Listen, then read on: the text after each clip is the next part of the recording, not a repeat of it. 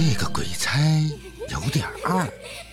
作者：易君子，乐亭文学授权，灵音社演播出品，主播是七少呀。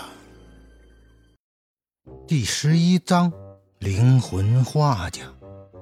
昏暗的房间里，有一个男子靠在一张藤椅上，抽着烟，看着窗外的夕阳。因为常年把自己关在屋子里，他很少外出，导致皮肤很是苍白，一头蓬乱的头发遮住了脸颊，让人看不清他的样子。屋里很脏乱，酒瓶丢的到处都是。随着一声叹息，男子走到冰箱前，从里面取出一瓶易拉罐啤酒。打开，咕咚咕咚的喝了一个干净，将瓶子随手丢在地上，踢了一脚，推开门来到卧室。相比于外面的脏乱，卧室里是那样的井井有条，条理有序。在床边立着一张画板，上面有一张白布遮盖着，伸手将布扯下，露出里面的画。纸上是一个亭亭玉立的女孩，甜美的笑容，穿着一身鹅黄色的外套，下身则是一条淡蓝色的牛仔裤，一双灵动的眼睛，脸上没有任何瑕疵，很美，不食人间烟火。眼角的一颗痣，更是给女孩增添了一种异样的美。尤其是那双眼睛，似乎蕴藏着星辰大海，干净纯洁，像是一个真人，只是从人间走进了画里。看到这幅画，男子眼眶逐渐泛红，伸出手，轻轻地抚摸着画上的女孩，却见男孩的脸上早已是泪流满面。泪水顺着眼角流下，滴答滴答地落在地上。诗诗，我好想你。他是一个技术精湛的画家，也是一个孤儿，一个人漂泊来到这个城市，无依无靠，靠着卖画为生。似乎是上天赐予的恩典一般，一个女孩走进了他的世界。那段时间，他的世界里是因为那个女孩而充满了色彩。那个女孩叫张诗诗，就像她的名字一样，性格也热爱书画，兴趣相投，最终他们相爱了。可命运不公，像是在玩弄他一样。只记得那是一个早晨，女孩买好了早饭。赵烈想要给早早已经起床出门卖画的男朋友送早饭，却因为过马路时被一辆大卡车直接碾压了过去，乱了芳华，却是抵不住命运的摧残。待男孩知道这个消息时，像疯了一样跑到女孩出事的地方，等待他的。却是女孩被撞得残破不堪的身体和散落一地的早饭，这一幕深刻地映在他的脑海中，挥之不去。他像一个孩子一般蹲在地上嚎啕大哭。至此，他开始颓废。白天出去卖画，可到了日落时分，便把自己锁在家里，像是一个孤独的野猫。画的风格也从充满阳光的画风，变成了阴郁的风格，千篇一律的画的都是一个女孩。精湛的技术让他的画并没有停歇，反而更进一步，恐怖、妖异，充满了诡异的美。不过他再也没有笑过，苍白的脸上带着病态。人们都说他已经疯了。可他自己却知道，自己只是以此来祭奠女孩的灵魂。他的心里一直放不下。再次醒来的时候，已经是下午了。夕阳映照着余晖，将天空烧得火红。宋哲揉了揉发胀的额头，四周观察了一番，发现正躺在一张床上。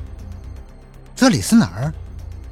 宋哲看着周围陌生的环境，疲惫不堪的呢喃：“这是我家。”一声淡淡的声音从门口传来，只见张天志依靠在门槛上，双手环抱着，身上缠着一圈纱布，上面血迹斑斑，目光紧盯着宋哲。强烈的饥饿感袭遍全身，胃部开始收缩起来，咕咕的叫个不停。有吃的吗？我好饿。宋哲有些不好意思的说道。闻言，张天志一言不发的走到门外，端来一碗热气腾腾的粥，递给了宋哲。香气扑鼻，宋哲再也忍不住，狼吞虎咽的吃了起来，根本不管粥是否烫嘴。吃完以后，宋哲眯了眯眼，舒服地靠在枕头上，回想那天晚上发生的事情。他知道，接下来张天志要问自己什么，并且已经想好了说辞。你已经昏迷了两天了。张天志开口打破了沉默。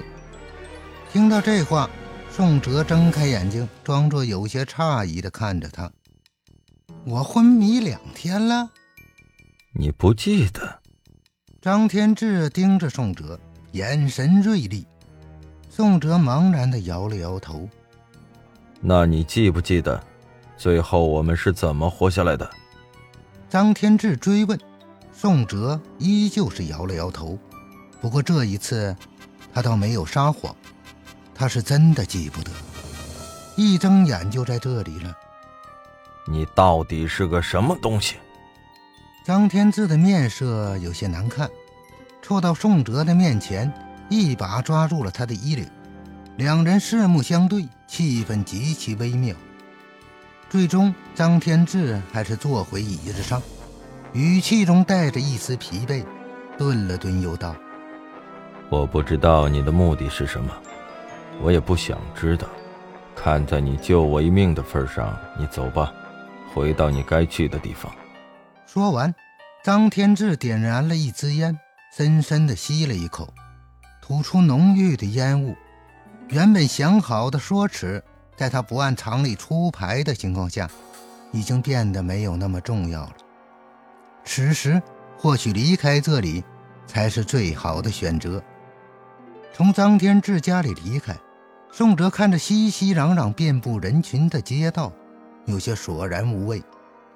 算起来，他应该是自己重活一世唯一认识的一个朋友吧。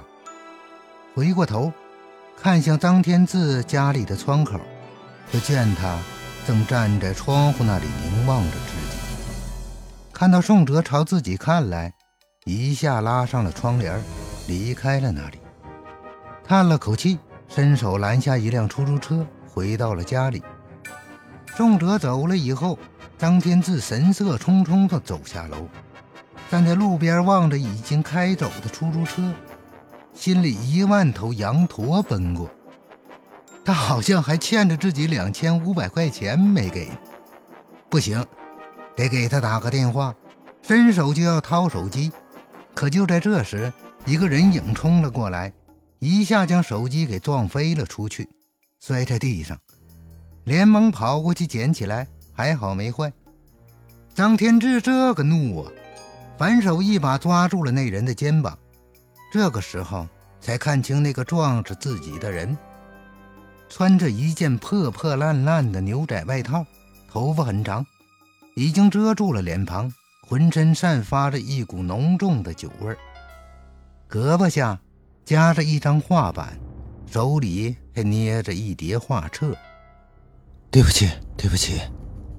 那人低头连忙道歉，声音嘶哑低沉，随即。挣脱肩膀上的束缚，低着头，健步如飞地跑向了远处。真是个怪人啊！张天志嘀咕了一句。这时，他发现地面上静静地躺着一张画，随手捡了起来，想要叫住那个人，却发现他早已消失得无影无踪。抖了抖纸上的尘土，张天志看向那幅画的内容，逐渐的眉头开始皱了起来。这幅画好像带着一丝灵性。欢迎收听这个鬼差有点二。本章已播讲完毕，感谢您的收听。